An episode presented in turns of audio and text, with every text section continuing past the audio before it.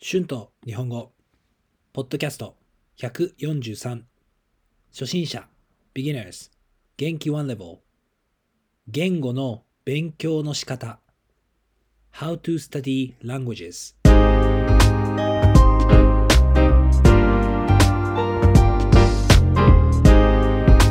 も、こんにちは。日本語教師の春です。元気ですか？皆さん、今日のトピックはとても面白いと思います。今日は言語の勉強の仕方について話したいと思います。皆さんは日本語をどのように勉強しましたか？教科書を使って勉強しましたか？日本語学校に行って勉強しましたか？一人で勉強するときはどのように勉強していますか？今はいろいろな勉強の仕方があると思います。あと、ライフスタイルによっていろいろな勉強もできますよね。時間がある人は語学学校に行って勉強してもいいかもしれませんね。友達ができて楽しいですよね。私も学生の時にカナダの学校に行っていましたが、たくさん友達を作って、はい、楽しかったですね。宿題もありましたが、同じレベルの生徒がいたので、一緒に勉強もできてよかったです。教科書を使って勉強するのもいいですよね。文法を理解して勉強することができるのでいいですね。自分で時間を使ってゆっくり勉強することができます。机の上で、まあ、机の上に座ってのんびり勉強するのが好きな人にはいいかもしれませんね。あと、文法はとても大切ですからね。でも今はもっといろいろな勉強の仕方がありますよね。今はテクノロジーが発展しました。いろいろなアプリやウェブサイトを使って勉強することができると思います。デュアリンゴやワニカニは有名ですよね。皆さん、皆さんも一回は使ったことがあるかもしれません。とても便利ですね。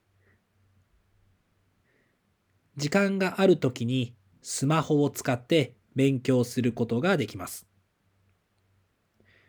だから仕事の休憩の時や電車に乗っている時に勉強することができますよね。私もスペイン語を勉強するときにデュアリンゴを使ったことがあります。あとは、まあ私が今作っているポッドキャストですね。ポッドキャストは本当にすごいと思います。運転しながら、筋トレしながら、家事をしながら聞くことができます。本当に忙しい人でも勉強することができますね。私もいつも筋トレをするときはスペイン語のポッドキャストを聞くようにしています。どこでも何をしていても聞くことができるからいいですよね。仕事をしている人にも便利ですよね。あとは私が今教えている iTalki もそうですよね。iTalki はオンラインで日本語の先生を見つけることができるプラットフォームですね。オンラインなので、自分の家で日本語のクラスを受けることができます。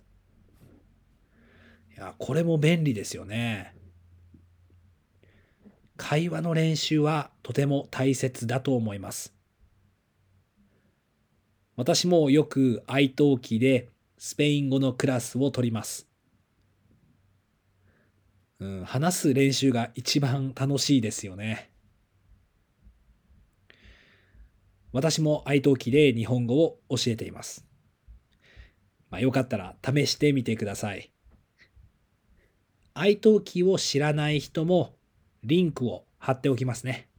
Words and phrases using this episode. 教科書。テクス語学学校。Language school. 理解する。文法。Grammar 大切 important 方法 method 発展する to develop 休憩 break 筋トレ muscle training 家事 chore